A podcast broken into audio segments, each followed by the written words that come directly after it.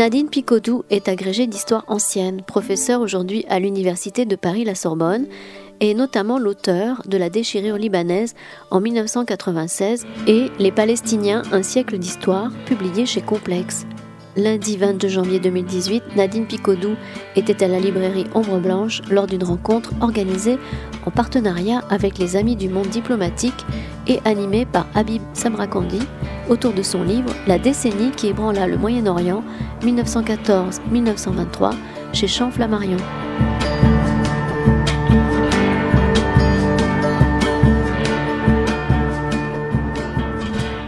Bonsoir et au nom des amis du monde diplomatique et des amis de la revue Horizon Maghrébin, je vous présente une bonne et heureuse année 2018, pleine de paix et de débats démocratiques et critiques. Ce soir, nous nous sommes autour de Nadine Picodou pour présenter son dernier ouvrage intitulé La décennie qui ébranla le Moyen-Orient. Euh, nous avons travaillé en concertation hier avec Nadine pour euh, euh, conduire dans de bonnes conditions ce débat pour deux raisons. La première, c'est que le thème de ce soir est très complexe et comment le rendre simple. Et alors, pour le rendre simple, nous avons décidé d'être dans la chronologie et très pédagogique. Deuxième élément important, nous devons impérativement finir à 8h moins 10 pour euh, des raisons euh, d'engagement ailleurs. Donc je passe la parole d'abord aux représentants du monde diplomatique pour dire un petit mot. Merci. Pas du monde diplomatique, non, des amis du monde diplomatique, les lecteurs. Donc voilà. Donc euh, nous sommes très heureux d'être ce soir à, la librairie Rombole Blanche, qui a organisé cette rencontre avec Nadine Picodou là autour de cette décennie perdue du, Moyen-Orient, la, décennie qui ébranla le Moyen-Orient. Euh, donc, les amis du monde, diplomatique se sont associés à cette soirée, d'une part, et je profite de, pour signaler que nous aurons le 15 février prochain, c'est un jeudi, jeudi soir à 20h30 à la Bourse du Travail, une double rencontre avec, d'une part, Akram Belkaïd, qui a repris au, niveau du monde diplomatique toute la partie que, euh, que traitait Alain Grèche sur le Moyen-Orient, donc Akram Belkaïd, et qui présentera le dernier numéro de Manière de voir qui s'intitule Palestine, un peuple, une colonisation. Et le même, jour, nous aurons le plaisir d'avoir avec nous aussi Dominique Vidal. Dominique Vidal, donc ancien aussi journaliste au monde diplomatique, maintenant à la retraite, mais qui continue à être actif, et qui présentera son dernier ouvrage qui s'intitule Antisionisme égale antisémitisme, point d'interrogation, et sous-titre Une réponse à Emmanuel Macron. Je ne vous en dis pas plus. Voilà, je laisse la parole à nos intervenants. Merci.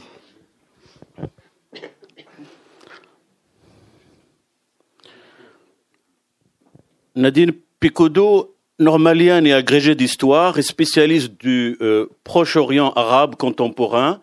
Il a enseigné à l'Institut national des langues et civilisations orientales, l'INALCO, et à l'Université de Paris 1, Panthéon-Sorbonne. Il est notamment l'auteur de La déchirure libanaise, publiée en 89, euh, Les Palestiniens, un siècle d'histoire, publié en 2003, et L'islam entre religion et idéologie, essaye sur la modernité musulmane, euh, publié en 2010. Et je suis très ravi euh, ce soir de m'associer à cette manifestation, d'autant plus, et c'est l'unique euh, promotion que je fais pour mon travail, c'est que Nadine Picodou, avec son collègue, le professeur Pierre Vermerine, ont, dirigé un livre, un, numéro spécial de la, de la revue Réseau Maghrébin de l'université euh, euh, Jean Jaurès que je dirige et qui est intitulé Itinéraire arabe en révolution entre 2011 et 2014. Voilà, je m'arrête là et on va commencer le débat avec la première question. Quel était ton projet en écrivant ce livre? Bonsoir tout le monde. Merci à la librairie Ombre Blanche de m'accueillir. Merci aux amis du monde diplomatique de soutenir cette manifestation. Merci à Habib de cette présentation. Euh, alors, pourquoi j'ai écrit ce livre? Bon, d'abord, tu l'as pas dit, tu m'avais dit que tu le dirais. Euh, c'est une réédition. C'est un livre qui a 25 ans. C'est un livre qui a été euh, donc publié dans les années 90 euh, et que donc qui est réédité chez Flammarion aujourd'hui avec une actualisation, en particulier l'introduction de la conclusion de la bibliographie, etc. Euh, mais au fond, le projet reste pas très pas très différent. Donc, il y avait deux idées derrière ce livre. Premièrement, bah, l'idée d'approfondir un moment euh, clé de l'histoire du Proche-Orient contemporain, c'est-à-dire ce moment qui fait passer euh, un vieux monde impérial, l'Empire ottoman, vieux de quatre siècles, à un nouveau visage politique découpé en États et en nations, avec beaucoup de guillemets au mot nation, donc au fond, la problématique centrale, c'est le passage de l'empire à la nation, si on veut simplifier abusivement. Au cours d'une période extrêmement courte, hein, décennie, 1914-1923, 1914, début de la Première Guerre mondiale, qui a des effets très importants, on va le voir sur l'Orient, et 1923, c'est le traité de Lausanne, c'est-à-dire la reconnaissance internationale de la naissance de la Turquie moderne sur les ruines de l'Empire ottoman. Donc un court moment, un moment charnière euh, que j'ai essayé d'approfondir en suivant effectivement, Abib vient de le dire, on peut difficilement faire autrement, une chronologie assez serrée des événements qui sont extrêmement denses au cours de cette période. Mais vous savez, les historiens se posent toujours, posent toujours des questions au passé en fonction du présent. C'est une banalité, c'est ce que j'ai fait. C'est-à-dire que derrière traînait quand même l'idée que euh, ce que j'appelle la violence de l'intervention européenne ou des interventions européennes, on va essayer de le voir au cours de cette période, responsable de la mise en œuvre du visage politique que prend le Proche-Orient et que dans une large mesure il conserve aujourd'hui. Donc cette violence de l'intervention européenne dans les années 20, dans les années 18 essentiellement et, et à 23, au fond, sème sans doute les germes d'un certain nombre de violences qui n'ont cessé de déchirer cette région du monde et qui la déchirent encore. Euh, ce qu'on constate aujourd'hui, la précarité des États, la difficile affirmation des nations, avec des peuples qui restent des nations qui restent sans État, comme les Palestiniens ou les Kurdes, avec aussi la violence des déchirements confessionnels. Islamo-chrétiens, c'est très simplificateur, mais enfin, islamo-chrétiens hier au Liban, durant la, guerre civile d'une quinzaine d'années, sunnito-chiites, vous le savez, ou c'est en tout cas comme ça qu'on les qualifie, là aussi de manière très simplificatrice, aujourd'hui en Irak ou en Syrie. Donc il s'agissait d'essayer de chercher dans cette période les germes au fond de l'actualité. Et au fond, je m'aperçois en rééditant cet ouvrage que euh, cette, euh, cette volonté qui semblait pertinente dans les années 90, hélas, le reste dans les années 2000 euh, et 2000 et quelques.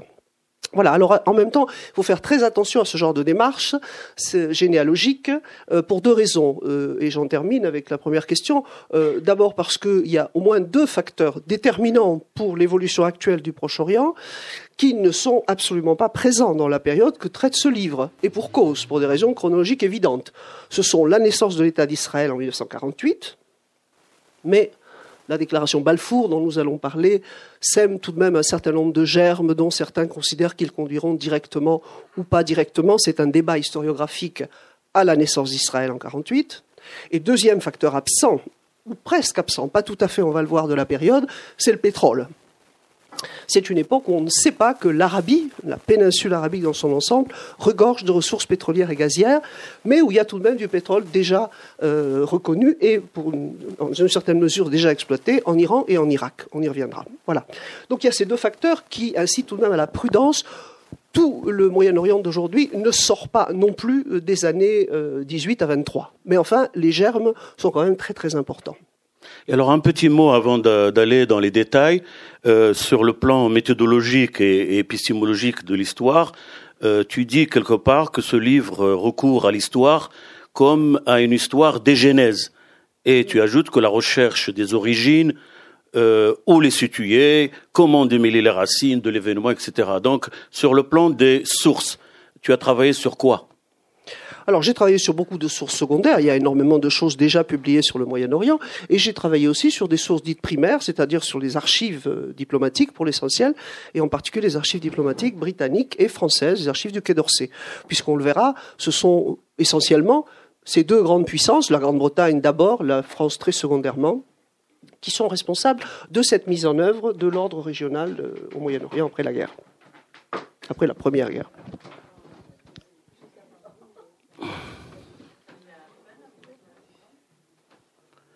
Le, le démantèlement de l'Empire ottoman à l'issue de la Première Guerre mondiale est donc au cœur euh, de ton livre. À ce titre, il est important d'esquisser, pour commencer, un tableau de cet empire à la veille de la guerre. Son démantèlement après 1918 était-il inéluctable? Alors, en effet, c'est très très important de s'arrêter. Alors, il ne faut pas que je passe trop de temps. Tu m'arrêteras si je suis trop longue sur euh, ce que j'appellerais rapidement un tableau. C'est un peu prétentieux. Eh oui, je sais, de l'Empire ottoman avant, la guerre. Mais euh, voilà, c'est pas forcément un empire extrêmement connu en, Europe. Donc, je dis simplement deux trois petites choses. D'abord, c'est un empire vieux de quatre siècles à l'époque où nous nous plaçons. C'est un empire multi-ethnique, c'est-à-dire qui rassemble plusieurs peuples. Euh, à un moment de sa grande gloire, disons au XVIIe siècle, il rassemblait à la fois les Slaves des Balkans euh, les Turcs évidemment, euh, les Arabes, les Kurdes, etc. Donc multi-ethnique, mais aussi multiconfessionnel. C'est un empire musulman, mais qui abrite énormément de minorités chrétiennes, notamment, mais aussi juives pendant très longtemps. Minorités chrétiennes dans les Balkans, minorités, peuples chrétiens, pour l'interrogation, c'est encore un autre débat, et aussi de minorités euh, confessionnelles non musulmanes au Proche-Orient, dans le Proche-Orient arabe d'aujourd'hui. Donc un empire multi-ethnique et multiconfessionnel, mais un empire qui, en 1914, si on commence à se placer dans cette, première année de la guerre, un empire qui a perdu énormément de ses provinces, un empire qui n'est plus européen. Il a perdu les Balkans graduellement au cours des dernières décennies euh, du 19e et des premières du 20e. Il a perdu ses possessions africaines, du Maghreb jusqu'à l'Égypte. Alors l'Égypte a un statut à part. Je dire juste un mot parce que je ne reviendrai pas. Elle n'est pas formellement traitée dans le livre, sauf à la marge parce que c'est une autre histoire. C'est-à-dire qu'elle est toujours, pour aller vite, euh, formellement ottomane, mais que depuis le début du 19e, l'expédition de Bonaparte, le gouvernorat de Mohamed Ali qui modernise l'Égypte dans la foulée de l'expédition de Bonaparte, et les euh, différents khedives, c'est leur titre qui lui succède. Donc l'Égypte, de fait, est quasi autonome par, euh, rapport à l'Empire ottoman, même si elle reste sous sa suzeraineté formelle. Donc on peut dire que, en gros, l'Empire ottoman a perdu les possessions d'Afrique. Il lui reste donc ses possessions asiatiques, ce qui veut dire que c'est un empire qui est dorénavant à peu près, en 1914, à 80% musulman ce qui n'était pas du tout le cas. Donc il est fortement musulman, de fait, à cause de la perte territoriale, des pertes territoriales successives, qui n'était pas le cas jusque-là. Ça, c'est un premier point. Alors, deuxième point, c'est un empire qui est pénétré de toutes parts par les ingérences européennes déjà bien avant euh, son démantèlement à l'issue de la Première Guerre mondiale. Ça veut dire que les intérêts financiers, les intérêts économiques, les intérêts religieux, les intérêts culturels des puissances européennes sont partout je ne vais pas développer, mais l'Empire est terriblement endetté auprès des banques européennes, jusqu'à une banqueroute en 1881.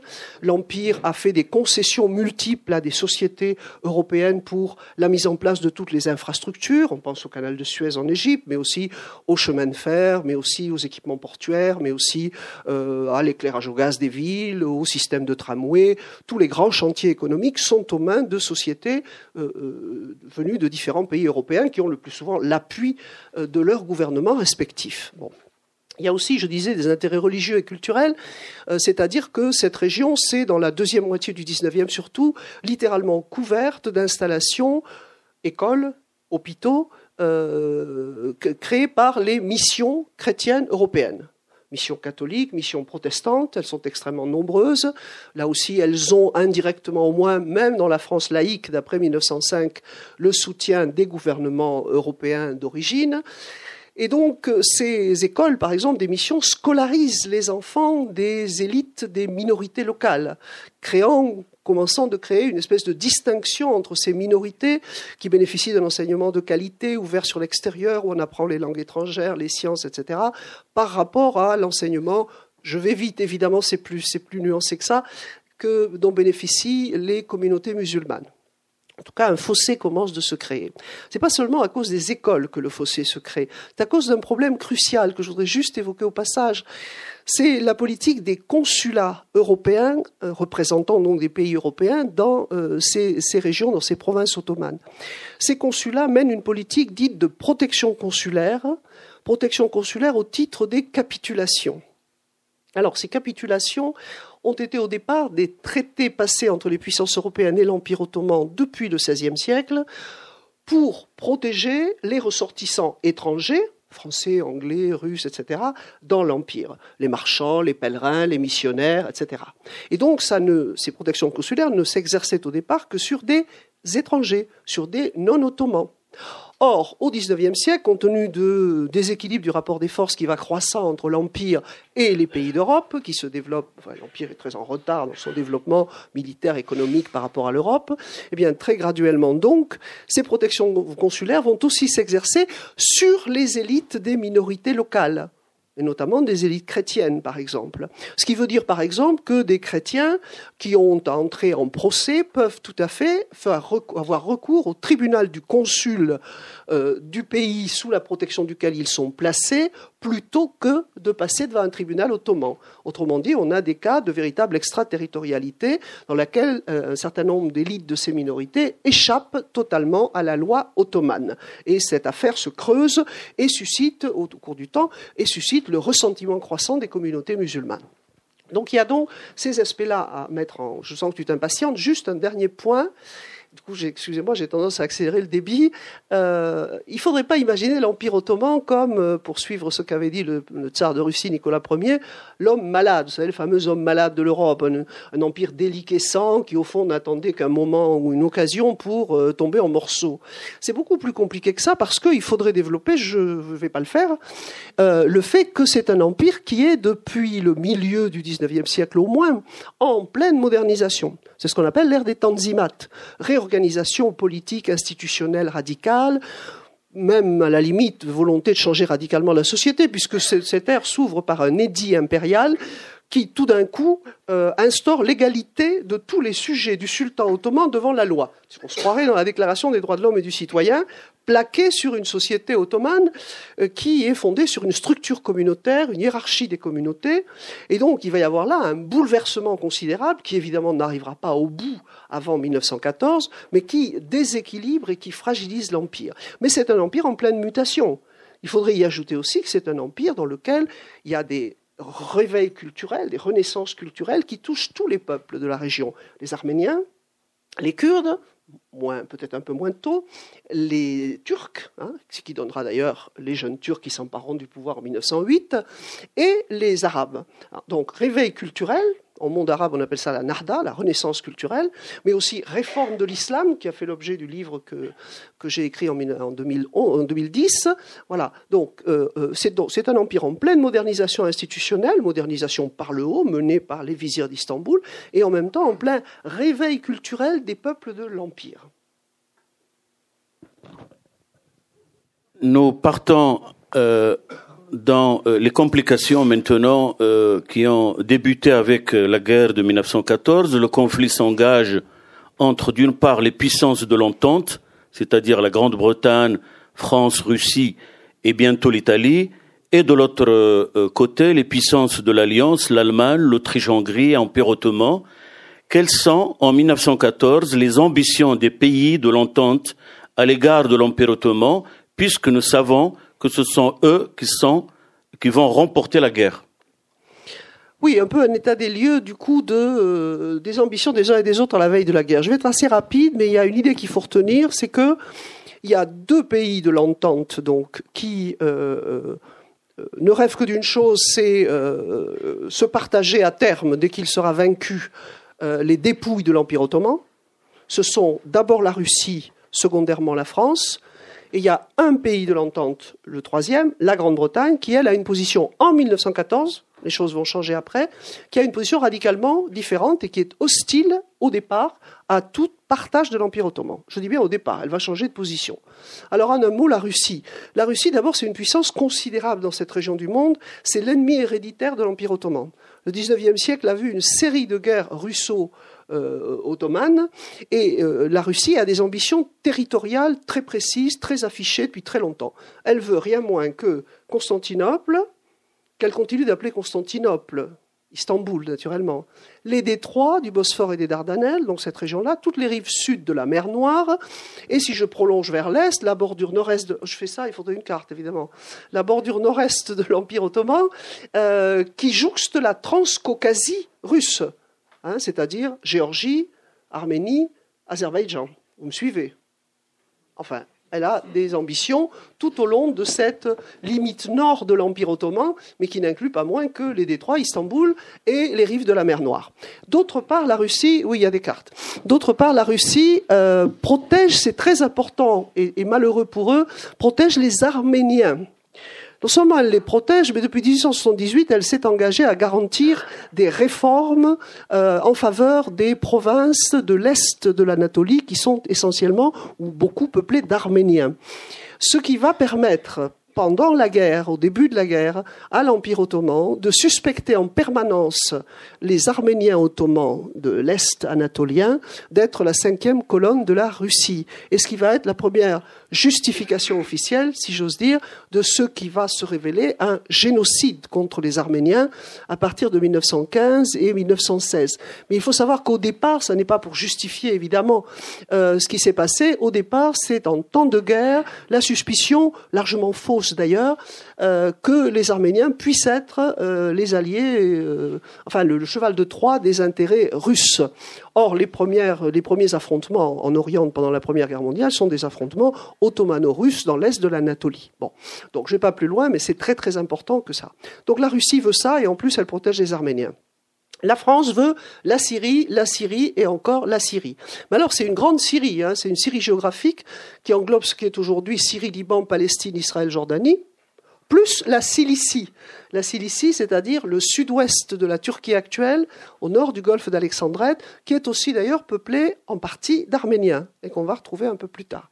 Donc la France veut la Syrie. Alors là, il y a en France ce qu'on appelle le parti colonial, qui n'est pas du tout un parti, c'est un très mauvais mot que de dire ça, c'est une espèce d'agglomérat d'intérêts, euh, de groupes qui ont des intérêts, de lobbies, si vous voulez, qui ont des intérêts en Syrie.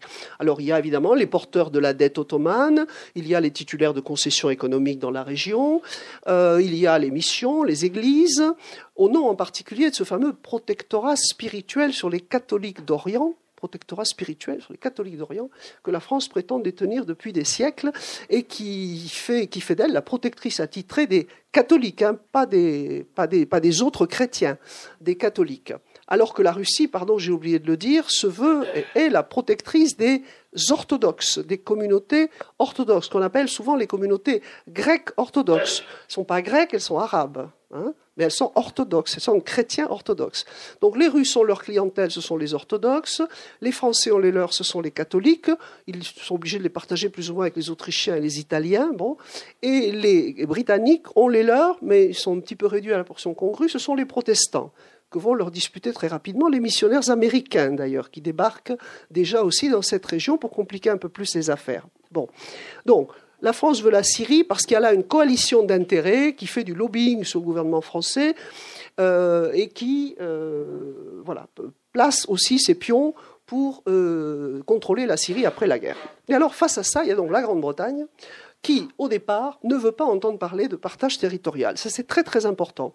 Parce que la Grande-Bretagne, elle se veut la gardienne de l'intégrité ottomane. C'est le contraire. On ne touche pas un cheveu de l'Empire ottoman. Pourquoi? Pour une raison assez simple. Pour la Grande-Bretagne, il n'y a qu'une chose qui est importante, c'est l'Empire des Indes.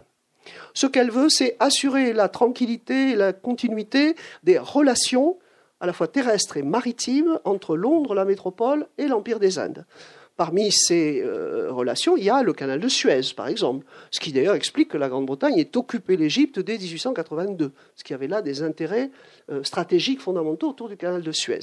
Mais l'Empire ottoman, plus au nord, est aussi sur les routes terrestres de l'Inde. Et donc il y a là un enjeu à conserver, du point de vue des Britanniques, un empire affaibli, pénétré de toutes parts par les Européens, que l'on peut manipuler, sur lequel on peut faire pression, plutôt que d'imaginer de se le partager en ouvrant une espèce de course aux dépouilles qui fausserait les équilibres européens.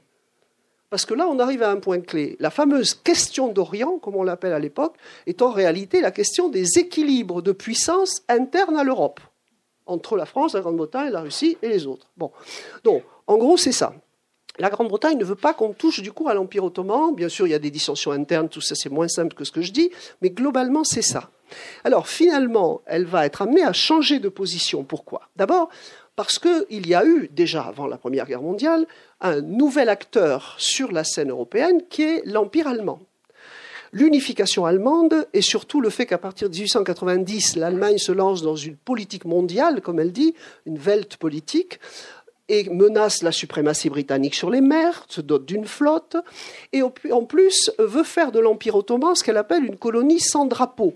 Et on voit en effet les euh, militaires euh, allemands encadrer l'armée mm, ottomane en train de se moderniser dans le cadre des Tanzimat et l'influence allemande grandir dans l'Empire ottoman. C'est pour ça qu'aujourd'hui les Turcs sont en Allemagne au passage, hein, fermez la parenthèse.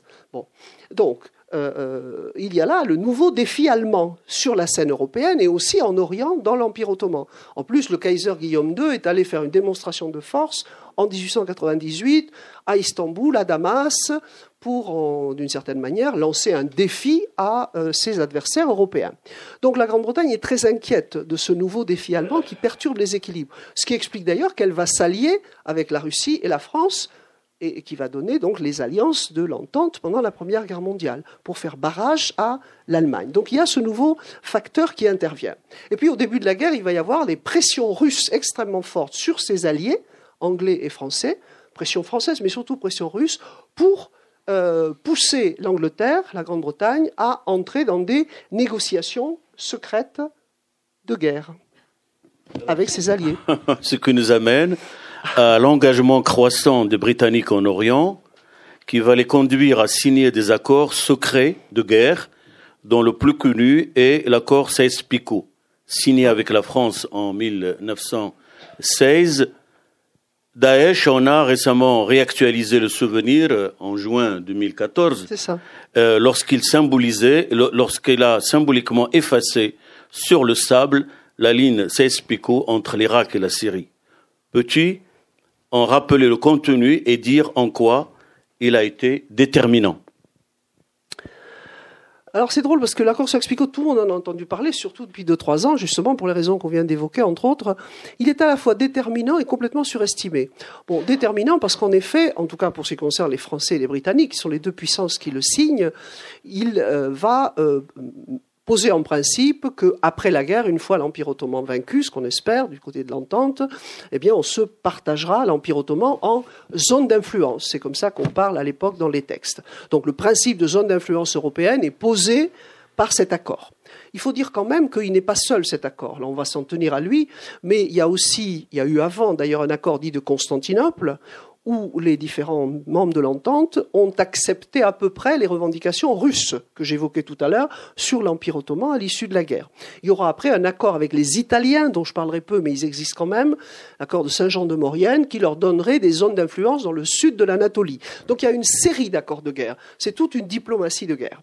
Mais pour revenir à Sykes-Picot, il est donc déterminant parce qu'il pose le principe du partage d'influence franco-anglais dans la région après la guerre.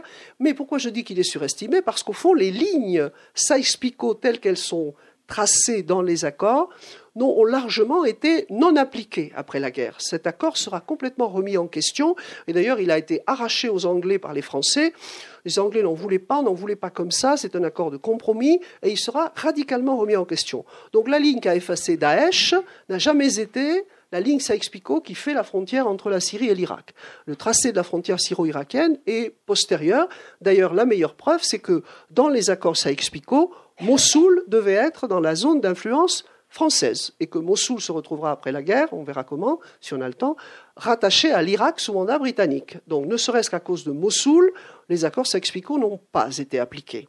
Ils n'ont pas été appliqués non plus en ce qui concerne la Palestine. Alors, pour comprendre, il faut savoir qu'au niveau du contenu des accords, les accords prévoyaient deux types de zones. Là aussi, il faut la carte euh, sous, les yeux. Et ils prévoyaient des zones de contrôle direct, où les puissances européennes voulaient gouverner directement après la guerre. La France voulait, pour aller vite, le Liban actuel, hein, ce qu'on appelle la Syrie côtière à l'époque, avec son prolongement vers la Cilicie, à l'ouest. La Grande-Bretagne voulait le centre et le sud de l'Irak, où elle avait des intérêts stratégiques dans le Golfe, on est en plus près des frontières de l'Inde, on est en plus près des gisements iraniens pétroliers du Kouzistan, sur lequel la Grande-Bretagne a également déjà installé une zone d'influence depuis 1907. Bref, il lui faut l'Irak. D'ailleurs, les, Anglais des Indes ont fait débarquer une flotte dès l'automne 14, on n'est jamais trop sûr, hein, à Basra, qui remonte jusqu'à Bagdad, qui a d'ailleurs des difficultés parce qu'elle est bloquée par l'armée ottomane à plusieurs reprises, mais elle finit par prendre Bagdad, mais en 1917 seulement. En tout cas, à l'heure actuelle, la France veut en toute, euh, enfin en plein, gouvernement, en plein contrôle, le Liban, la Cilicie, et la Grande-Bretagne veut le centre et le sud de l'Irak, de Bagdad jusqu'au Golfe. Très bien. Et puis le reste, ce sera de simples zones d'influence, de contrôle indirect, où on pourra imaginer des gouvernements locaux sous protection euh, européenne, mais c'est à déterminer. Et il y a donc une zone A au nord, qui inclut Mossoul, ce que je disais, et une zone B au sud, qui va, si vous voulez, de euh, la Jordanie actuelle jusqu'à euh, jusqu'au jusqu'au Golfe, au sud de l'Irak.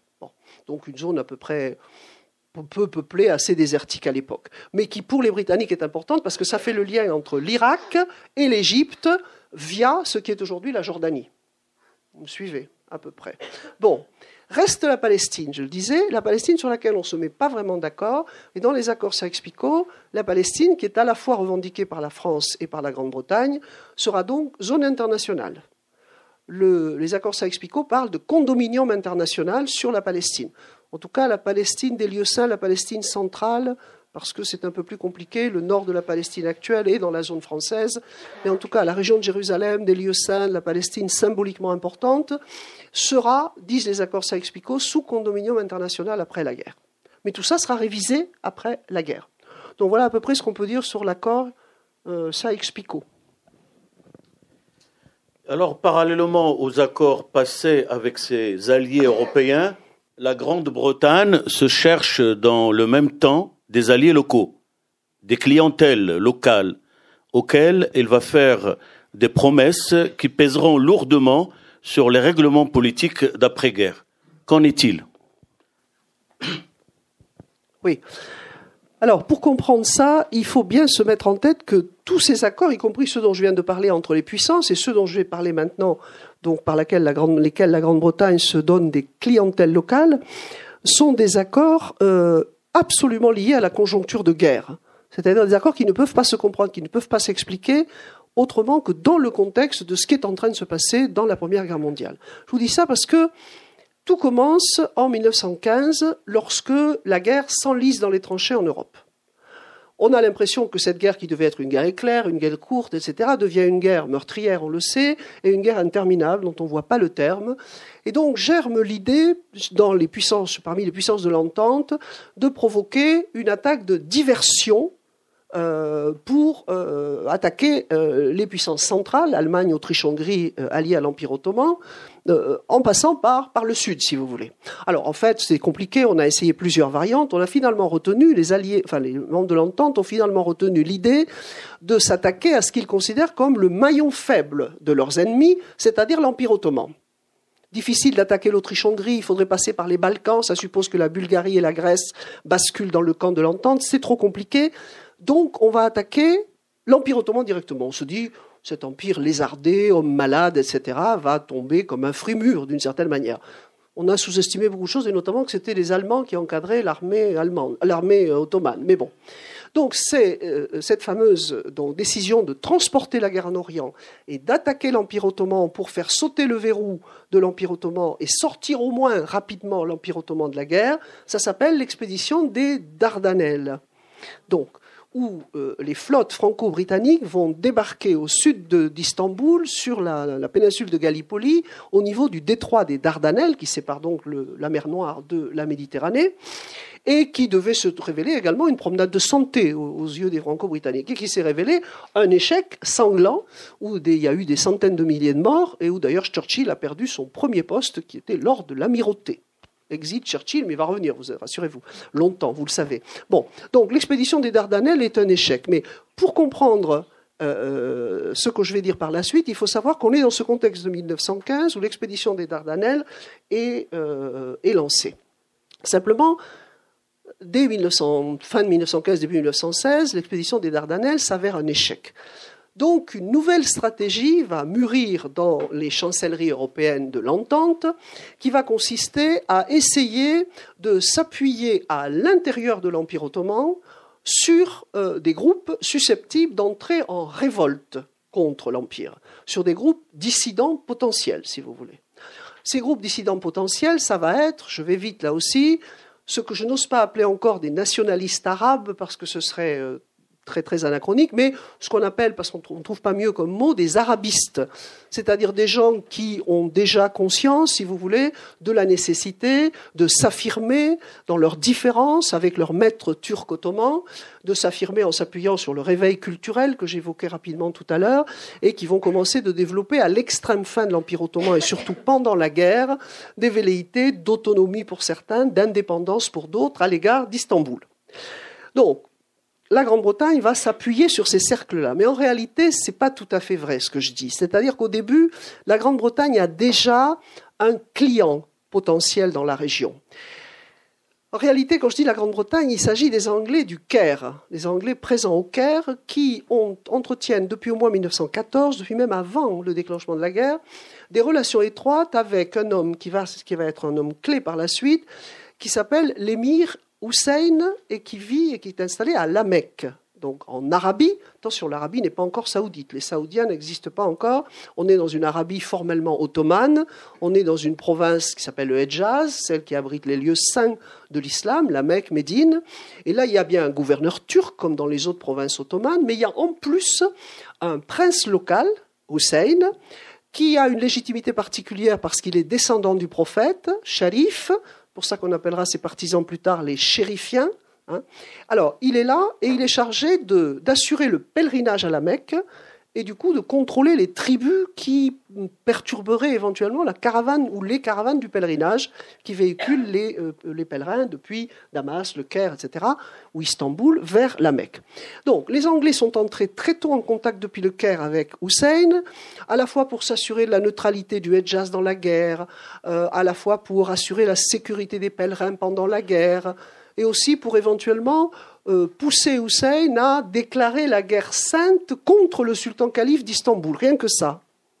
Parce qu'il faut savoir qu'à Istanbul, en l'automne 14, au moment où l'Empire ottoman entre en guerre, le sultan calife d'Istanbul lance un appel à la guerre sainte contre ses ennemis, français, anglais, russes, en espérant mobiliser les musulmans du Maghreb contre la France, les musulmans de Libye aussi d'ailleurs contre l'Italie, les musulmans euh, d'Inde contre les Anglais et les musulmans d'Asie centrale contre les Russes, rien que ça.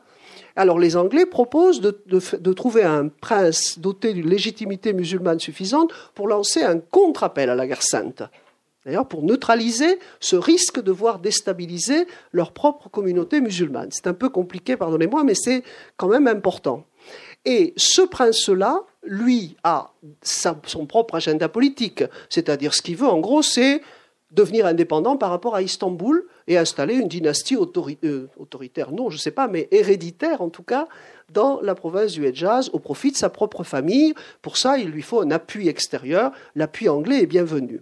Simplement, ce qui va se passer en 1915, c'est que Hussein et ses fils, qu'on va retrouver par la suite, se rapproche des arabistes, de ces nationalistes arabes en herbe que j'évoquais, qui sont beaucoup centrés sur la ville de Damas.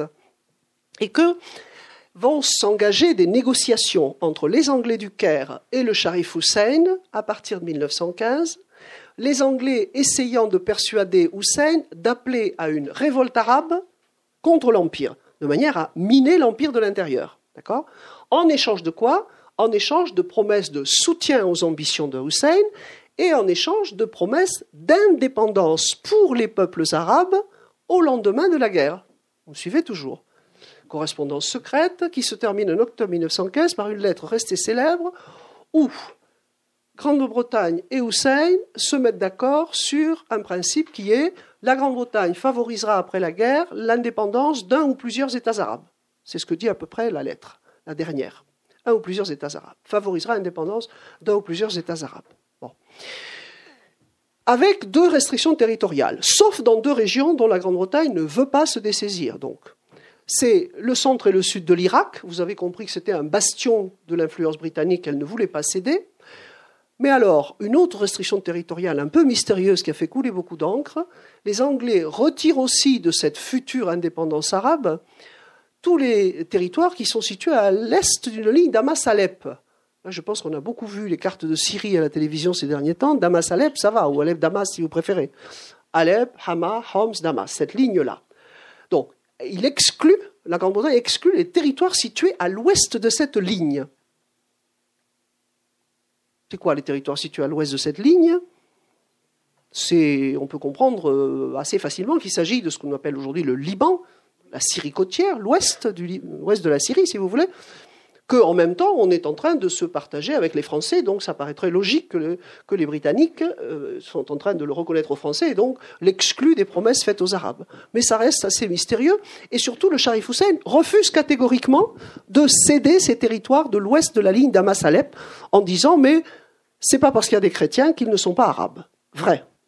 Donc, la correspondance se termine sur un accord de principe qui ne fixe rien de très clair sur le plan territorial et qui va être la source de malentendus formidables après la guerre. Alors ça, c'est la première clientèle, la clientèle arabe. Il faut quand même que je termine là-dessus en disant que le Sharif Hussein, malgré cette correspondance qui se termine un petit peu en queue de poisson, lance la révolte arabe en juin 1916 contre Istanbul, et qu'on a une poignée de, mélanges de bédouins et d'officiers arabes euh, déserteurs de l'armée ottomane qui vont commencer de remonter depuis le Hejaz vers la Syrie avec l'espoir d'arriver euh, jusqu'au cœur de, l'Empire ottoman, donc à faire cette fameuse dissidence interne euh, que cherchaient les Anglais. Et alors, à partir de 1917, euh, il faut savoir que les Anglais vont mettre en œuvre une autre stratégie anti-ottomane dans la région. Ils vont se dire, nous allons lancer des expéditions à partir de l'Égypte, où est cantonnée une partie de l'armée britannique. Et dans ce cadre-là, l'armée euh, britannique d'Égypte remontera à travers la Palestine, la Syrie, etc., jusque vers l'Anatolie éventuellement. Et les révoltés arabes pourraient constituer son flanc est. Hein. Et donc, à partir de 1917, la révolte arabe, les révoltés, entrent sous le commandement militaire britannique. Essentiellement, les fils du Sharif Hussein qui dirigent cette révolte, notamment Faisal, qu'on va retrouver, et Abdallah, futur souverain de Transjordanie. Dernier point sur cette affaire de clientèle arabe, en novembre 1917, alors que la révolte arabe connaît des succès significatifs et s'approche de la Syrie, une nouvelle sidérante tombe. Entre-temps, il y a eu une révolution à Saint-Pétersbourg. Il y en a même eu deux, vous le savez. Une libérale en février, une euh, bolchevique en novembre, précisément. On l'appelle octobre, mais c'est novembre dans le calendrier, vous savez tout ça. Bref. La Pravda, l'organe des bolcheviques, publie le contenu des accords Saïx-Picot. Et alors, à partir de ce moment-là, évidemment, les milieux arabistes crient à la trahison euh, par les Britanniques euh, de, des intérêts arabes, au bradage des intérêts arabes, puisque pendant qu'elle négociait avec les Arabes, elle négociait également le partage de la région en zone d'influence avec la France. Et cette affaire de euh, trahison des promesses va poursuivre cette région jusqu'à maintenant, j'allais dire, parce que euh, elle ouvre à un ressentiment contre l'Europe qui souvent prend la forme donc des accords Sykes-Picot, même si on a dit ils sont pas toujours déterminants, euh, par rapport à cette révélation donc euh, par le journal bolchevique du contenu des accords qui jusque-là étaient évidemment secrets. Alors j'ai parlé de la clientèle arabe, mais j'ai quand même un mot à dire, même un peu plus que ça. Il faudrait peut-être que j'aille un peu vite, mais il y a un deuxième groupe sur lequel les Britanniques euh, vont un peu plus tard, c'est vrai, en 1917, tenter de s'appuyer. Alors je dis groupe parce que c'est un peu, un peu difficile à qualifier. Il s'agit des sionistes. Alors les sionistes ne sont pas implantés en Orient du tout à l'époque. Les sionistes sont des mouvements nationalistes dans les communautés juives d'Europe, qui se sont beaucoup développés en réaction aux pogroms euh, sanglants qui ont euh, repris dans la fin du 19e et le début du 20e, essentiellement en Pologne et en Russie. Bon. Euh, donc, les sionistes sont très minoritaires à l'époque dans les communautés juives, mais ils sont très actifs. Et les sionistes vont mener, enfin, les sionistes, une partie du mouvement sioniste est essentiellement la Fédération sioniste de Grande-Bretagne, autour de Haïm Weizmann, futur premier président d'Israël après 48, vont mener une politique volontariste auprès de lobbying en quelque sorte auprès des Anglais pour essayer de, euh, de faire le lien entre d'éventuelles ambitions territoriales de la Grande-Bretagne en Palestine et leurs propres aspirations à un foyer national juif en Palestine. Alors, pour comprendre ça, euh, il faut comprendre que euh, euh, la Grande-Bretagne donc va petit à petit, enfin quand je dis la Grande-Bretagne, une partie de la classe politique britannique, essentiellement autour de Lord Balfour, qui se trouvait secrétaire d'État au Foreign Office, c'est-à-dire ministre des Affaires étrangères, va se laisser persuader petit à petit par Weizmann et ses amis du lien à établir entre d'éventuelles aspirations britanniques et, euh, euh, euh, et le parrainage du sionisme en quelque sorte. Alors, il faut quand même comprendre ça sur un fond de philosémitisme, comme on le dit souvent, des milieux protestants, qui, qui joue son rôle, et sur fond aussi de développement d'une archéologie biblique dommage qu'on n'ait pas le temps de, creuser parce que c'est très intéressant, qui va petit à petit instiller l'idée dans les opinions publiques européennes, plus largement d'ailleurs, qu'il y a un lien entre la Palestine contemporaine et l'antique patrie des Juifs de mille avant Jésus-Christ. Donc il y a tous ces éléments qui jouent pour qu'on aboutisse à une déclaration, une lettre publiée, bien entendu, que Lord Balfour, ministre anglais des Affaires étrangères, envoie à Lord Rothschild, un des représentants de la communauté juive de Londres, promettant donc que la Grande-Bretagne favorisera un foyer national juif en Palestine sans porter préjudice ni au statut des juifs dans les différents pays où ils sont établis, ni à ce que le texte appelle les collectivités non juives de Palestine.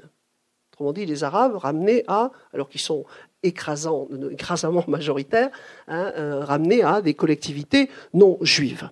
Alors c'est assez mystérieux de savoir pourquoi, alors que le sionisme est très minoritaire dans le, champ des communautés juives d'Europe et des États-Unis à l'époque. Pourquoi est-ce que la Grande-Bretagne mise sur l'atout, l'atout sioniste? Alors on trouve des raisons extrêmement liées à la conjoncture de guerre. Là aussi, il faut replacer Balfour, la, pardon, la, déclaration Balfour, dans le contexte de guerre. C'est-à-dire, il faut comprendre par exemple qu'on a des textes dans les archives britanniques très clairs là-dessus, hein, que les Britanniques considèrent que euh, les juifs de Russie sont tentés par le bolchevisme, beaucoup le sont, et que, à ce titre-là, ils sont en train de travailler à la sortie de la Russie de la guerre, avant que les euh, hostilités ne soient terminées. Et donc, il s'agit d'empêcher la sortie de la Russie de la guerre en combattant le pacifisme des bolcheviks de Russie. Et pour combattre le pacifisme des juifs bolcheviks, on imagine qu'il faut les rendre sionistes en quelque sorte, c'est-à-dire leur donner des gages pour un éventuel foyer national juif en Palestine dans l'avenir. C'est quand même un drôle de raisonnement qui consiste à surestimer le poids des communautés juives dans la décision politique, bon, et qui consiste à surestimer la part du, sionisme dans ces communautés juives à l'époque. Alors, idem pour les États-Unis, on travaille la communauté juive américaine pour pousser les États-Unis à entrer dans la guerre. Vous allez me dire, mais non, les États-Unis sont déjà entrés dans la guerre en avril 17, on est en novembre. Et oui, mais ils n'ont pas déclaré la guerre à l'Empire ottoman. Et il s'agit de les pousser à déclarer la guerre à l'Empire ottoman par communauté juive américaine interposée. Moi, je crois que la vraie raison, c'est enlever une carte à l'Allemagne. Parce qu'en fait, les sionistes à l'époque sont très proches de l'Allemagne. Hein, il y a une expression courante qui court dans les milieux diplomatiques à l'époque, le sionisme parle allemand les euh, juifs d'Europe euh, en, but au pogrom que j'ai évoqué en Pologne et en Russie s'appuient sur l'Allemagne. L'Allemagne fait des promesses de protection aux juifs. Et des rumeurs courent en 1917 comme quoi l'Allemagne va parrainer un foyer national juif en Palestine. Alors les Anglais se précipitent pour couper l'herbe sous les pieds des Allemands. Donc vous voyez, c'est encore des enjeux inter-européens qui décident. Alors, cela dit, après la guerre, le parrainage des Britanniques sur les sionistes va effectivement permettre, comme l'avait suggéré Weizmann, aux Britanniques de revendiquer et d'obtenir le contrôle de la Palestine après la guerre, tout en le légitimant par le soutien à un nationalisme sioniste qui effectivement a une légitimité morale puisqu'il est une réaction au pogrom terrible qui avait eu lieu en Europe centrale et orientale. Excusez-moi, ben, c'est un peu long. Tu as déjà répondu à ma ah sixième question. Ah c'est parfait. Donc euh, c'est pas l'appel. Mais s'il y a une nuance, euh, tu peux ajouter un petit mot. Quel est le nouvel ordre régional qui se dessine au Moyen-Orient au terme des règlements d'après-guerre?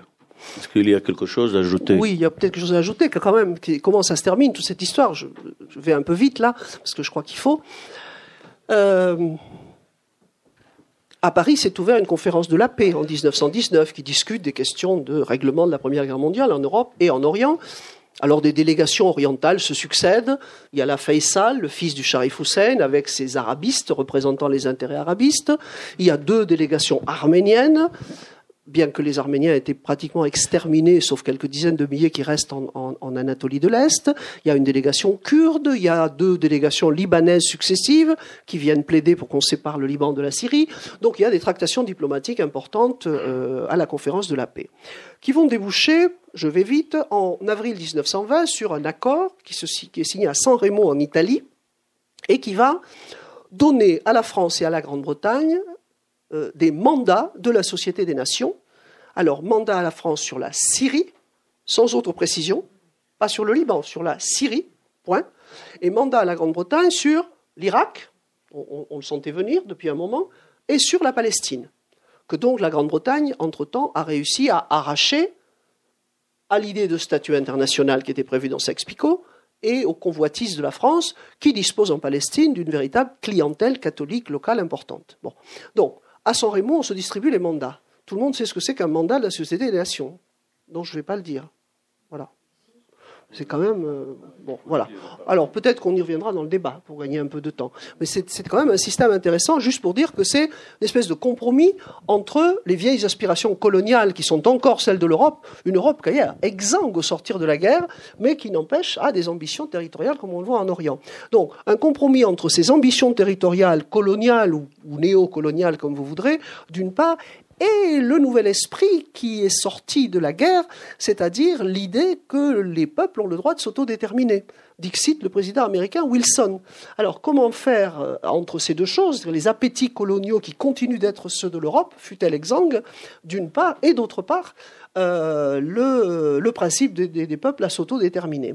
Eh bien alors c'est très simple, les mandats de la Société des Nations, et en particulier les mandats de catégorie A, qui sont le cas, parce qu'il y a les A, les B, qui sont le cas des pays du Proche-Orient, ces mandats ont pour vocation donc, la Société des Nations, qui naît à ce moment-là d'ailleurs pour, vous le savez, régler les conflits pacifiquement, pour éviter que ne se, se reproduise une boucherie comme celle de la Première Guerre mondiale, mais là, dans ce cas précis, donc la SDN, qui a une responsabilité collective par rapport à l'avenir ici des régions dont nous parlons, ou qui estime en avoir une, va donc confier à telle ou telle puissance, la France, la Grande-Bretagne ici, mandat pour amener ces peuples à l'indépendance. C'est-à-dire c'est pas au, moins dans le principe, c'est pas du tout une tutelle coloniale. C'est destiné à préparer l'indépendance et notamment à doter les pays en question de constitutions, d'institutions de gouvernement.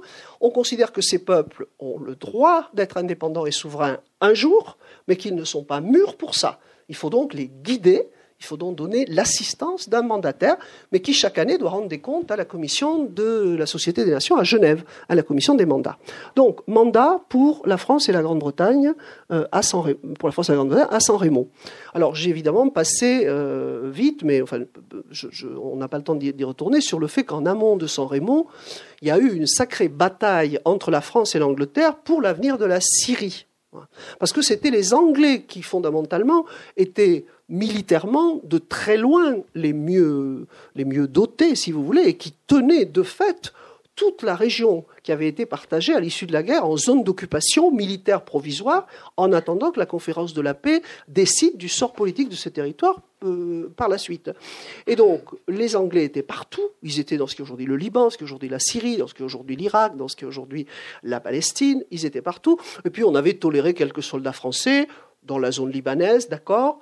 En Palestine, euh, non, il y avait juste un haut commissaire, euh, et en Syrie intérieure, pas davantage. Bon. Donc c'était les Anglais qui dominaient sur le terrain. Or, les Anglais ont joué un drôle de jeu à trois en Syrie, trois, c'est-à-dire eux-mêmes, les Anglais, les Français qui sont là en embuscade, qui veulent la Syrie, et Faisal et les gens de la révolte arabe que les Anglais ont installé à Damas à l'automne 1918 comme chef provisoire d'une administration militaire en attendant que les choses soient réglées à Paris. Alors là, j'entre pas dans les détails, c'est extrêmement compliqué, mais les Anglais vont finir par se retirer de Syrie à l'automne 19, autrement dit par laisser la Syrie à la France, mais en revanche, ils ont maintenu leurs troupes en euh, Palestine. Donc c'était bien clair, on garde la Palestine qui était considérée quand même comme la Syrie du Sud, donc comme un morceau de la Syrie. En tout cas, les Anglais abandonnent leur clientèle arabe, abandonnent Faisal en race campagne, Faisal qui va être rapidement écrasée militairement par les Français qui occupent Damas dès l'été 1920. Hein, voilà. Et donc la Syrie reviendra dorénavant à la France et la Palestine et l'Irak à la Grande-Bretagne. Alors dans ces, ce processus des indépendances, un pays pourtant, et non les moindres, parvient à imposer son indépendance sur les ruines de l'Empire ottoman, c'est la Turquie. Comment l'expliquer? De manière assez simple. Euh, il faut distinguer quand même deux moments, deux périodes.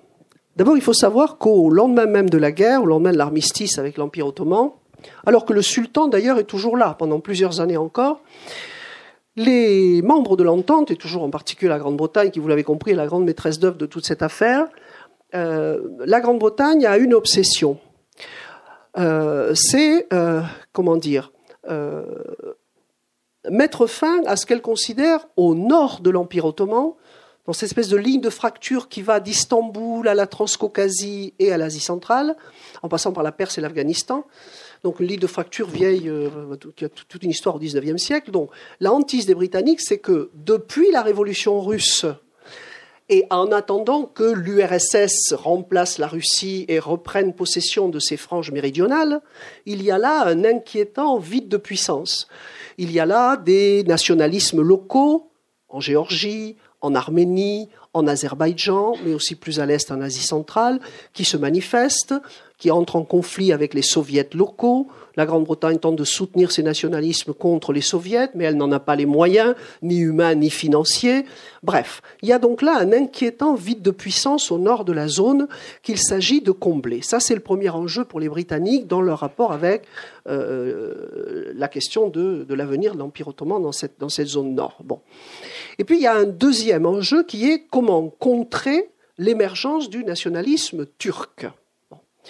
Alors, en effet, euh, il y a là un facteur qui est extrêmement différent euh, dans cette, future Turquie, hein, l'Asie mineure si vous voulez, par rapport à la question, les questions qu'on vient d'évoquer qui touchent aux provinces arabes hein, de l'ancien Empire ottoman. Je m'explique.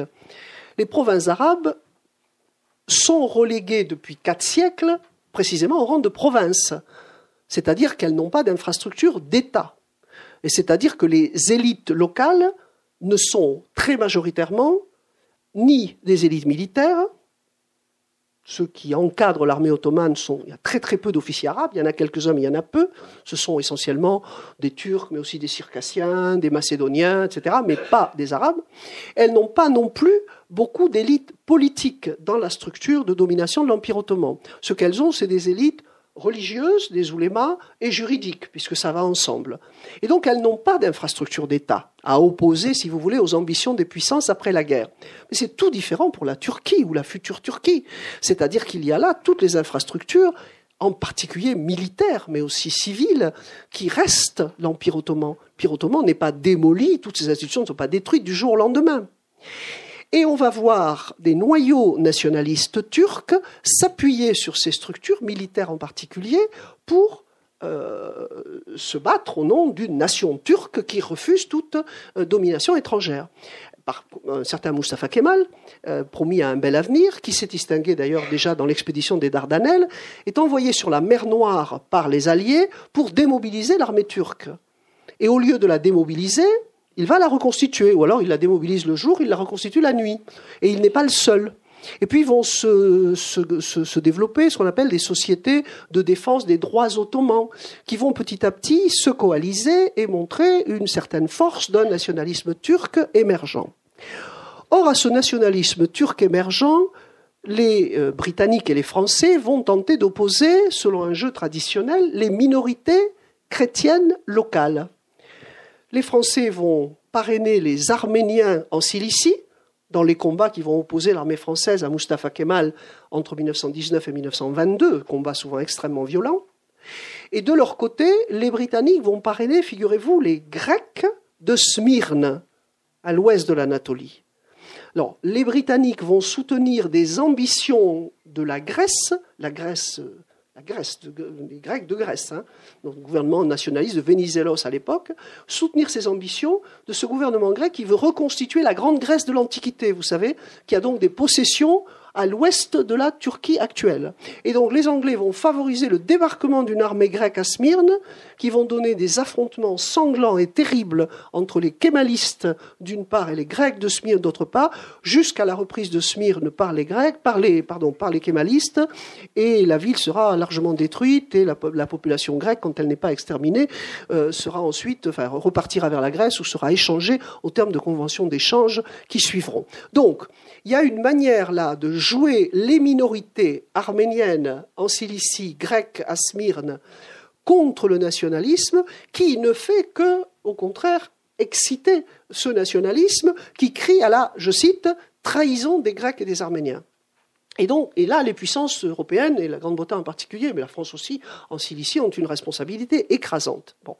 Donc, premier temps, les Français et les Britanniques vont tenter d'écraser le nationalisme turc, et pour ça, ils vont d'ailleurs, en août 1920, imposer à la Turquie, enfin à l'Empire ottoman, pardon, un traité absolument draconien qui s'appelle le traité de Sèvres, qui démantèle territorialement le cœur de l'Empire ottoman et qui euh, enlève toute souveraineté à la future entité qui naîtra.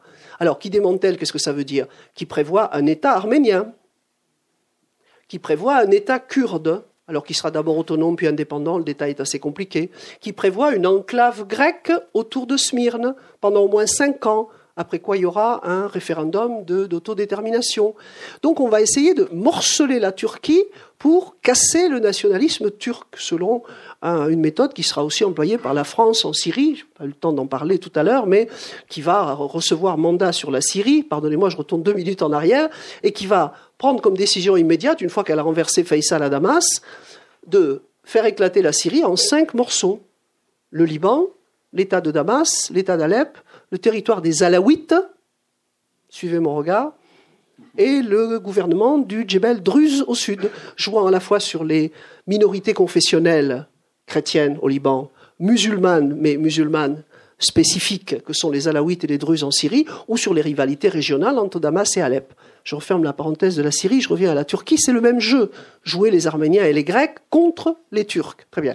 Donc démanteler en créant une série d'États tampons qui en plus feront tampon contre la contagion bolchevique au nord. Donc c'est ça le scénario de Sèvres, mais qui est absolument draconien, qui réduit l'armée turque, qui euh, maintient les capitulations, qui, enfin, il y a toute une série, j'entre pas dans le détail, j'ai plus le temps sans doute, mais qui maintient la Turquie euh, ou ce qu'il en restera sous tutelle, avec une commission internationale qui régnera sur Istanbul et les détroits, enlevée à la Turquie, bref. Ces conditions sont si draconiennes que, évidemment, les kémalistes les refusent avec une certaine violence et continuent leur croisade nationaliste contre toute idée de domination étrangère.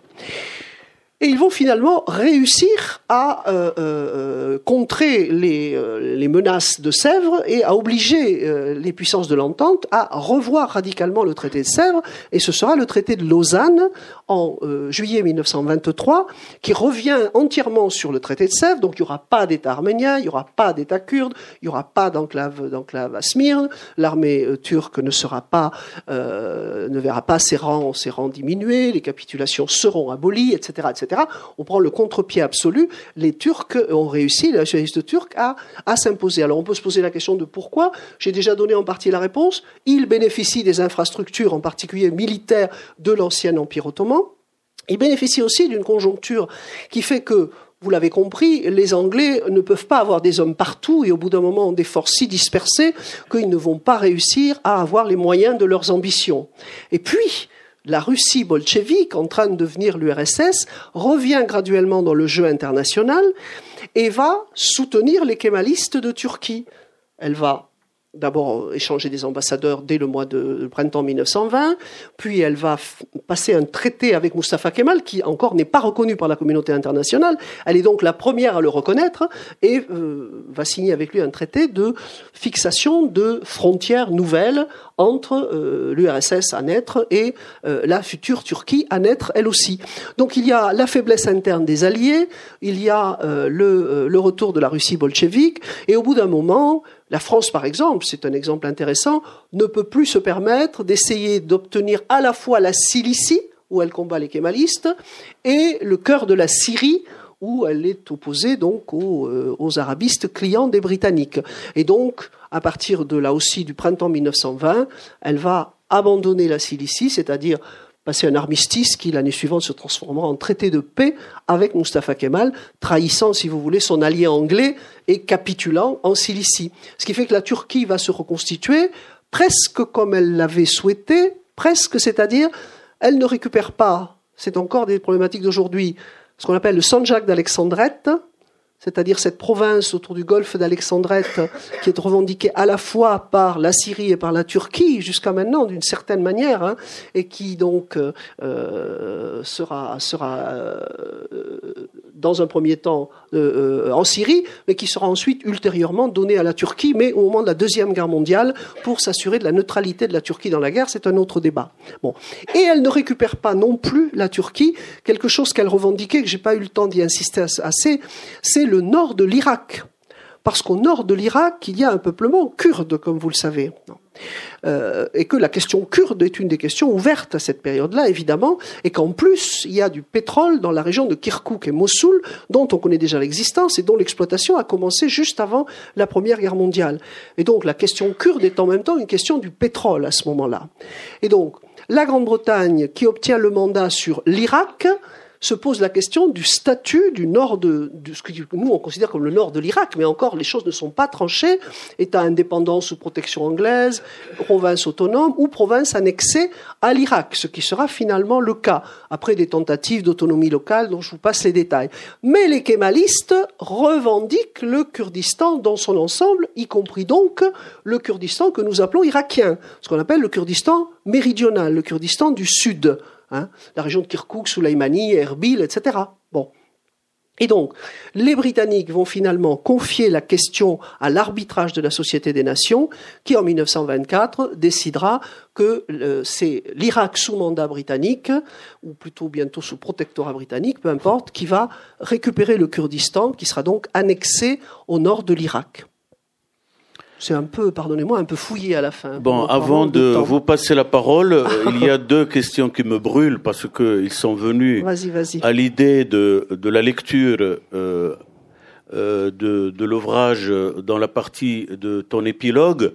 Euh, tu ouvres des perspectives, notamment sur une prise de position. Est-ce que c'est citoyenne, pas historienne? En tant qu'historien, mais en tant que citoyen, tu dis il faudra bien qu'un jour l'Occident et la sagesse de laisser les sociétés orientales affronter par elles-mêmes le formidable choc des temporalités historiques auxquelles elles ont été soumises, entre formation de l'État, maturation de la nation et aspiration nouvelle des sociétés à l'âge de l'égalité entre guillemets. Le tout dans un contexte de dépendance qui fausse les enjeux et encourage les crispations identitaires. Est-ce qu'il y a un petit communique, euh, Commentaire, ça? Non, j'assume. Ce sont les dernières phrases du livre. Et je pense, et jusqu'à maintenant, il faudrait voir au cas par cas, enfin qu'effectivement, les interventions européennes, en tout cas dans cette région, m'aventure pas sur d'autres terrains que je connais pas, ont quand même abouti plutôt à des catastrophes, euh, jusque et y compris l'Irak 2003, par exemple. Alors, j'ai pas assez parlé d'Irak, du coup, j'en profite, mais vraiment deux minutes, euh, pour dire que euh, la solution finalement retenue dans le cadre du mandat britannique sur l'Irak a été non pas d'installer une domination britannique directe, mais de mettre en place un gouvernement. Local, j'ose même pas dire local, puisqu'on est allé chercher Faisal, le fils du Sharif Hussein, chassé euh, par la France de Damas à l'été 1920, vous vous en souvenez probablement, et qui en 1921 deviendra roi d'Irak par la grâce des Britanniques après un plébiscite ou une parodie de plébiscite par les notables locaux qui acceptent donc de recevoir Faisal comme, comme, comme roi d'Irak. Je ne sais plus pourquoi je disais ça d'ailleurs. Mais, Parce que tu as parlé peu de l'Irak. Oui, mais j'avais une autre idée précise, excusez-moi. Euh, pourquoi je dis ça à propos de ça Oui, voilà, je, je sais. Or, autour de Faisal, la Grande-Bretagne va installer, pour aller vite là aussi, un pouvoir sunnite en Irak. Hein, parce qu'elle a des clientèles plutôt dans les milieux sunnites irakiens, parce qu'il y a eu une révolte en 1920 en Irak qui est plutôt appuyée sur les milieux chiites, sur les tribus chiites du sud, sur les oulémas des villes saintes chiites de l'Irak. Bref, elle se méfie des chiites et donc elle met au pouvoir, pour aller vite, les sunnites autour de Faisal. Bon. Et en 2003, c'est là que je voulais en venir, les États-Unis vont, dans la foulée de leur intervention en Irak ou de leur expédition en Irak, vont faire absolument l'inverse, c'est-à-dire pour rétablir, soi-disant, un équilibre historiquement faussé au détriment des chiites, va mettre, ils y sont encore, les chiites au pouvoir, qui vont mener une politique effroyablement, il faut bien le dire, anti-sunnite dans les régions plutôt sunnites du centre et, du, et de l'ouest de l'Irak. Ce que je voulais dire par là, c'est donc euh, que je, pense en effet que la plupart du temps, l'intervention occidentale, fut-elle faite au nom aujourd'hui de la défense des droits de l'homme ou de la lutte contre le terrorisme, euh, aboutit généralement à manipuler avec pour le moins une certaine légèreté les enjeux locaux, pour, pourrait dire le moins. Je crois qu'il y avait une deuxième question.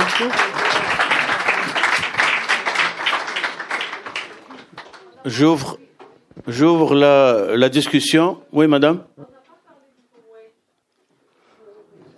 Ah, c'est vrai, j'en parle très peu dans le livre, oui. Mais je oui, il y a, il y a l'annonce de 1914 à 1923. oui, mais Madame a raison, le Koweït aurait pu entrer dans. J'en ai très peu parlé. Euh, alors, mais ça m'entraîne à une chose dont, j'ai pas parlé, c'est effectivement, j'ai pas non plus parlé de l'Arabie, vous l'avez remarqué. Alors, je vais, je vais répondre sur les deux, parce que c'est les enjeux de la péninsule arabique. Alors, le, le, bon, cette péninsule arabique, au moment de, l'entrée en guerre en 1914, elle est donc formellement ottomane. Je dis formellement parce qu'en fait, les Ottomans n'arrivent plus, affaiblis qu'ils sont, à contrôler véritablement leurs marges, et notamment les marges tribales de la péninsule arabique. Euh, ce que, ce que vous appelez le Koweït, ce que nous appelons le Koweït, alors, était initialement, comment dire, partie prenante de la province ottomane de Basra, Bassora pour les Français, dans le sud de l'Irak. C'est d'ailleurs ce que Saddam Hussein en 90, quand il annexe le Koweït, je ne justifie pas, je constate, fait valoir qu'au fond, il ne fait que récupérer une partie sud de la province de Basra, indûment enlevée par la création du Koweït dans les années 20 par les Britanniques. Ça n'est pas complètement faux historiquement. Après, voilà. C'est autre chose de l'annexer un siècle plus tard. Mais enfin, c'est enfin presque. Mais enfin, c'est une réalité. Donc, euh, ce qu'on appelle le Koweït est initialement donc un peu à cheval sur la province de Basra et sur les marges nord de, de la péninsule arabique. Dans la péninsule arabique elle-même, comme au Koweït d'ailleurs, il y a des, des clans tribaux avec à leur tête des chefs de tribus qui souvent, qu'on appelle dans les correspondances diplomatiques des émirs, c'est-à-dire des princes, mais qui en fait ne sont pas vraiment des princes, ce sont des chefs de tribus. Euh, voilà. Parmi ces chefs de tribus, il y a donc les Sabah, c'est-à-dire la dynastie actuelle qui règne au Koweït, euh, que les Britanniques vont, pendant la guerre, utiliser les Sabah, parce que le Koweït est stratégiquement placé à la tête du Golfe et qu'il s'agit pour les Britanniques à l'époque de maintenir un blocus contre l'Empire ottoman. Blocus à la fois des côtes méditerranéennes à l'ouest, mais aussi des côtes du Golfe. Et donc ils mènent une politique d'appui sur les Sabahs du Koweït pour qu'ils maintiennent un blocus. Donc les Sabahs deviennent les clients des Britanniques et jouent le jeu de la stratégie britannique pendant la guerre contre d'autres voisins, les Al-Rashid, qui eux restent fidèles aux Ottomans. Bon. Et puis, au cœur de la péninsule elle-même, on a dit qu'à l'ouest, dans la région des villes saintes, il y avait le Sharif Hussein et, toute, sa, toute sa famille qui avait été clientélisée par les Anglais du Caire dans la révolte arabe, ce qui me fait penser que je n'ai pas parlé de Laurence d'Arabie, mais enfin, tout le monde le connaît. Ah, voilà. Ben, on en parlera tout à l'heure, si ça vous intéresse. Bon. Bon, euh, mais mais il n'y a pas que le, le, le, Sharif Hussein de la Mecque, parce que de l'autre côté, proche du Golfe, euh, autour de ce qui est aujourd'hui la capitale de l'Arabie saoudite, qui n'existe pas encore, la ville de Riyad, la région du Najd. Là, il y a un autre petit émir local qui, au départ, n'est pas n'a pas plus de puissance que les autres, qui s'appelle Saoud. Simplement, Saoud, lui, depuis le XVIIIe siècle, il s'est allié avec un prêcheur musulman réformiste qui s'appelle Abdel Wahhab et qui sera à l'origine de l'idéologie wahhabite de réforme, on va dire, euh, littéraliste et rigoriste, littéraliste dans sa lecture du Coran, rigoriste dans ses euh, indications culturelles et, morales. Bon, et donc, euh, mais ça reste un petit émir, voilà, qui mène des raids. Il mène des raids essentiellement au XIXe siècle contre les villes saintes des chiites d'Irak parce que le wahhabisme est un unitarisme, donc qui est très attaché au dogme de l'unicité divine, et qui donc considère que les chiites sont des hérétiques puisqu'ils vouent un culte à leurs imams, et notamment dans les lieux de pèlerinage que sont Najaf, Kerbela, les grandes villes saintes chiites d'Irak. Donc essentiellement, ils font ça, les Saouds. Mais alors, à partir de la période de la guerre, les Saouds vont entrer dans la clientèle britannique aussi, mais attention, c'est pas les mêmes Anglais. Vu la position géographique, ils sont clientélisés par les Anglais des Indes, qui n'ont pas forcément les mêmes intérêts que les Anglais du Caire, de l'autre côté de la péninsule arabique. Non, non, mais je vous assure, dans les correspondances diplomatiques, c'est saisissant entre les Anglais du Caire, les Anglais des Indes et les Anglais de Londres qui tranchent entre les deux au fil des conjonctures. Donc, les Anglais des Indes vont instrumentaliser euh, Saoud et vont passer avec lui un traité en 1915 à condition qu'il s'engage lui aussi, comme les Sabahs du Koweït, à maintenir le blocus anti-ottoman. Ils vont exercer leur protection sur, sur, ce, sur ce petit émirat qui n'en est pas vraiment un et qui est la racine de l'émirat des Saouds. Mais alors après la guerre, comment faire avec toutes ces clientèles? Et en particulier entre le Sharif Hussein, d'un côté, à l'ouest, et euh, les Saouds de l'autre. Alors à ce moment-là, il va y avoir des affrontements entre les Hachémites, hein, les descendants du prophète Hussein et ses, fils euh, euh, d'un côté, et les Saouds de l'autre. Et les Anglais vont au début jouer un petit peu les arbitres, et puis en gros laisser les Saouds l'emporter militairement sur Hussein. Autrement dit, là aussi, abandonner le Sharif Hussein dans une large mesure en race campagne, et laisser au fond les plus puissants conquérir la péninsule arabique, puisque c'est par conquête militaire, alliée à ce prosélytisme religieux wahhabite, que les Saouds vont petit à petit, avec, on va dire, la neutralité bienveillante des Britanniques, conquérir pratiquement toute la péninsule arabique, sauf quand même le sultanat d'Oman et le Yémen, mais parce qu'on les a arrêtés avant. Mais en 1934, ils commençaient déjà à entrer dans ce qui est le Yémen. Et d'ailleurs, ils y sont revenus aujourd'hui dans la guerre civile yéménite. Enfin, voilà. Donc tout ça. Euh, donc je sais pas. J'ai répondu un peu vite sur le Koweït. J'en ai profité pour parler un peu de l'Arabie. Donc du coup, les Anglais, encore eux, laissent s'installer un nouveau royaume d'Arabie Saoudite qui va petit à petit, donc qui va être proclamé beaucoup plus tard, en 1932, au terme de la fin de la conquête, mais qui va euh, avancer ses pions progressivement dans les années 20. Merci beaucoup Nadine. Pour les personnes